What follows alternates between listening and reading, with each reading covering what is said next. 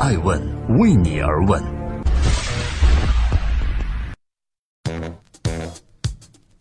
Hello，大家好，二零一七年九月十七日，欢迎聆听守候周日上线的《爱问顶级人物》，我是主持人艾诚，走进大咖内心世界，探索创新创富。今天共同对话的是中信出版社社长王斌。互联网冲击下，传统图书行业该如何杀出重围呢？如今，传统图书行业面临一片唱衰之声。毕竟，在线知识付费能让人们在最短的时间内得到最大的满足。趋势也好，风口也罢，专栏订阅、内容赞赏、在线服务、直播打赏，各种形式人们一拥而上。然而，在王斌眼里，这幅热火朝天却是另外一番景象。王斌说：“在线知识付费绝对是泡沫，迟早要破。”在艾问顶级节目中，当我追问怎么理解？王斌做了一个比喻，他说：“如果用资本的力量，我把一粒小麦裹上糖纸，告诉你这是精华素、大力丸，你觉得这种现象会持久吗？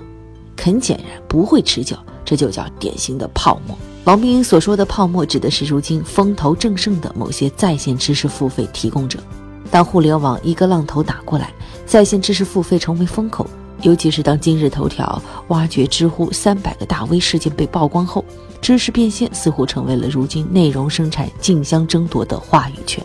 王斌告诉我们，在十年前，中信出版社也曾经探索过除图书外的知识变现路径，而如今互联网的风潮使这条路看起来异常清晰。这条路上有着无数的行者和卖家，行者需要体力，于是精华素大力丸卖得红红火火。中信出版社也在卖家行列，只不过王斌说，他们卖的不是大力丸，卖的是粮食。我们会做所有的尝试，包括做在线知识服务，但我们绝对不会把它包装成大力丸，它就是一粒粮食，甚至不是维生素。王斌认为，我拿《人类简史》《未来简史》的作者尤瓦尔·赫拉利为例，他的结论未必对。但他的思想观点可以影响到别人，而不是说他有五条，我用其中三条就买到了船票，就会驶向彼岸。这个角度的消费是很可笑的，有可能使你驶向的就是对面的河沟。在这一期《爱问顶级人物》中，我对话的是中信出版社的社长王斌。很显然，在他的世界里，泡沫和粮食有本质区别，一个是短暂虚幻，一个是朴实长久。泡沫是要破灭的。至于破灭的时间，王斌觉得要看受众。大家觉醒的快，可能几年就没了；如果觉醒的慢的话，有可能还有的混。诚然，知识如粮食，持久滋补，这是所有人的共识。然而，在线知识付费是泡沫还是趋势？爱问人物认为，需要从历史的角度看其能否真的经受住时间的考验。正在播出的是《爱问顶级人物》，每周日上线。我是主持人艾诚。今天我对话的嘉宾是中信出版社社长王斌。传统书店的慢是优势还是劣势呢？二零一零年的某一天，乔布斯在硅谷发布了 iPad，财经作家吴晓波在台北参加书展，而王斌则刚刚否定了第 N 个版面。就是在这一年的这一天，吴晓波感觉到了一丝焦虑。很快，王斌见到了回京后的吴晓波，听他来讲说台北的见闻，还有就是 iPad 给出版行业带来了什么样的焦虑。吴晓波是蓝狮子出版公司的创始人，王斌是中信出版社的社长，两人志同道合。王斌显然是焦虑的，但是他认为解决焦虑的解决方案就是我们要拿起刀，先把自己杀掉。很快，我们看到中信出版社拓展业务，开辟机场书店，启动企业高端定制服务，以及开展数字出版业务。当互联网踏铁骑而来，图书行业受到严重冲击。中国五百多家出版社有三分之二活得并不舒服，甚至很大一部分沦为了僵尸企业，活则活着，毫无生机。但中信出版社却逆袭而上。据中信出版披露的二零一六年年报显示，二零一六年中信出版实现营业收入九点七七亿元，实现净利润一点二六亿元。在其披露的二零一七年半年度报告中，中信出版二零一七年上半年实现营收六点二九亿元，同比增长百分之四十点七五，实现归属于挂牌公司股东的净利润为一点一四亿元，同比增长百分之七十七点零八。对于某些民营出版社把图书当成一个 IP 开发游戏，或者向线上线下教辅培训方向发展的做法，王斌认为并不可取。抽离内容去拍电影、做游戏培训，盈利是有了，但也无外乎城里城外的选择。传统行业有传统行业的特征，比如慢，但慢用好了也会成为优势，因为有成熟的价格体系、版权保护，传统行业更易形成为规模效应，可复制、可传播。慢下来了，也许是应对浮躁而浅薄的世界最好的方法。那么，在这一期《爱问顶级人物》中，我想请教王斌，作为中信出版社的社长，他认为图书行业应对互联网的冲击，到底该从哪些方面入手呢？勇气通往天堂，怯懦通往地狱。一边高清一边高喊无奈，是王斌最看不惯的书店怨妇情节。他认为，非互联网不一定注定灭亡。传统的东西也未必没有未来，时代在变，图书行业也需要变。而这种转变，并非让图书去披金戴银，而是开书店的逻辑有变化，是更以服务方式去改变。比如说，书店的经营是多层次的，除了生意这块，两头还有很大价值。比如内容、文化、知识怎么跟生活更融合。以机场书店为例，上一代的机场以安全和便利作为第一要务，未来的机场呢，则会更看重服务体验，比如书店里有餐饮、亲子空间，甚至有机农场，这就能给人们提供一种新的业态和体验。第二，有所为有所不为，如同秋季大片儿，绝不是从市场中判断迎合出来的一般，出版市场也是永远迎合不到的。出版不能靠单一形式打天下。越丰富的时候，就越要回去，把一个类别的图书做成一个领域，然后克制收缩，再去开发另一个领域。这就是中信出版社的出版风格，开发市场而不是迎合市场。中信出版社也成了行业风向标，很多人想知道他们下一步的选题是什么。王斌给出的答案是：可做可不做的选题坚决不做，吃不准的选题一定要做。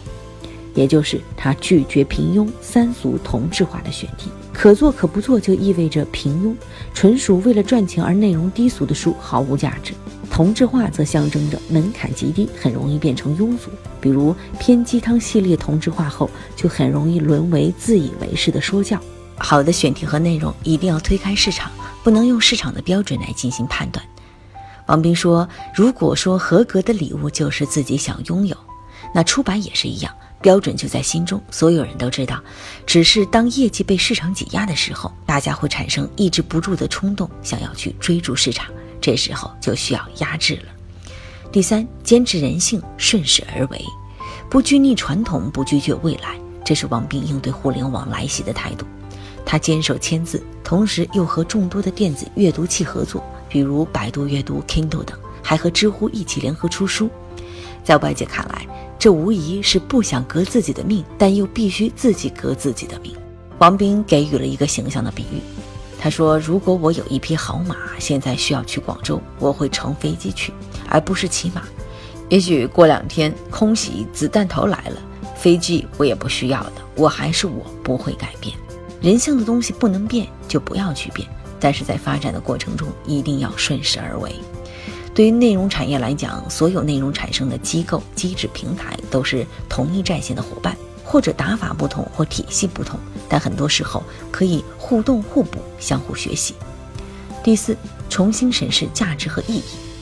站在商业角度看，书店绝不是赚钱的好营生，但城市不能没有书店。要盈利、要发展，书店就要回到商业体系中，这就需要对价值和意义的认定、对时间和节奏的把握进行重新审视。王斌认为，每一个读者都是决策者，一种无奈，有很多困惑和面对快速发展的世界的一种无奈，这就需要学习。学习的动力和不断产生的困惑是未来出版的出发点，也是对于传统出版的挑战。如果用出版的逻辑和价值，从问题导向、需求导向重新组合内容，我认为会战无不胜。我们力图在体验和内容中找到一个平衡。二零二零年，他认为会是出版业的一个拐点。对此，中信似乎也做好了准备。这样一位开疆拓土的中国出版第一人，如果想对十年后的自己说些什么，他会怎么说呢？王兵学科学机械出身，一九八五年加入机械工业出版社，从事编辑，然后做管理。一九九五年，他创建了中国最早市场化的出版企业之一华章公司。华章即华丽的文章，可见创立时他对内容和影响就有着极高的追求。二零零一年，王斌进入中信出版社，打着激情出版的旗帜。他笃信商业思想可以改变商业世界，并提出品牌运作、概念销售，给中信出版社重新定位：我们是提供知识和技能，以应对变化的世界。在这个理念下，中信出版社不断去寻找最前沿、最面向未来，甚至无论从研究还是体系，都是最前端的著作和作者。这形成了持之以恒的信念，也使中信出版社迅速崛起。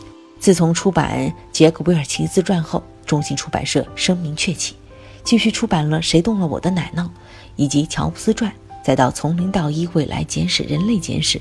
王斌似乎每次都能精准地找到畅销书的脉搏。如今，中信出版社已经挂上了新三板，slogan 变成了“用中国的视角看世界，把时间变成历史”。对于出版，王斌胸有丘壑。他想重构出版的世界，想用乔布斯用 iPhone 颠覆手机样的思维来颠覆出版行业。过去的十多年，中信出版了六千多种图书，累计发行十五亿本。经济管理类的图书市场占有率高达百分之十以上，发行量超过了一百万册，其中发行量超过一百万册的超级畅销书达到十四本。在某种意义上讲，中信出版社成为了当代出版业重要构建和核心价值之一。中信出版社龙头地位的奠定，王斌功不可没。在工作上，他追求完美，一个封面有时会做到五十稿。从某种角度上，他又是理想主义的代表。追求品牌和美誉度，他说：“我们已经够市场化了，不要再贴上生意人的标签。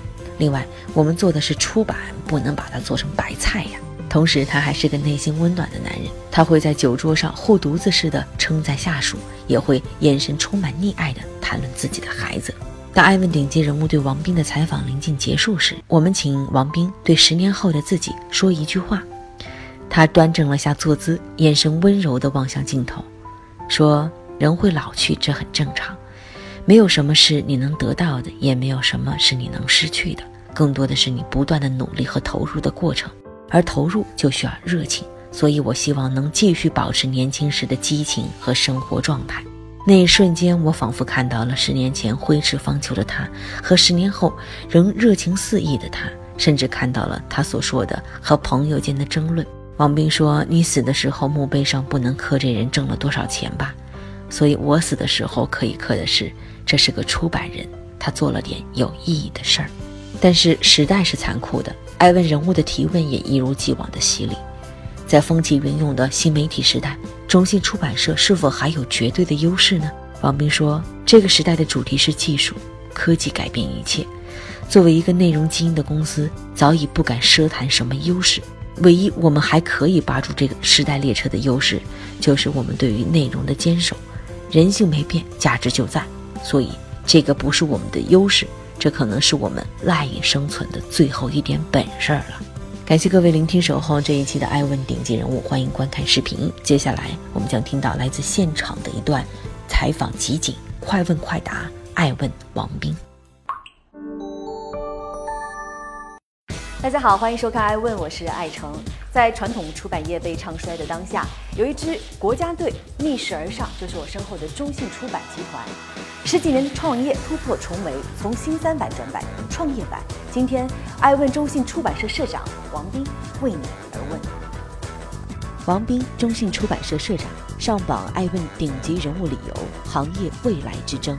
出生于一九六三年，二十年的图书企业管理经验。二零零一年进入中信出版社任社长，带领中信出版社出版众多畅销书籍。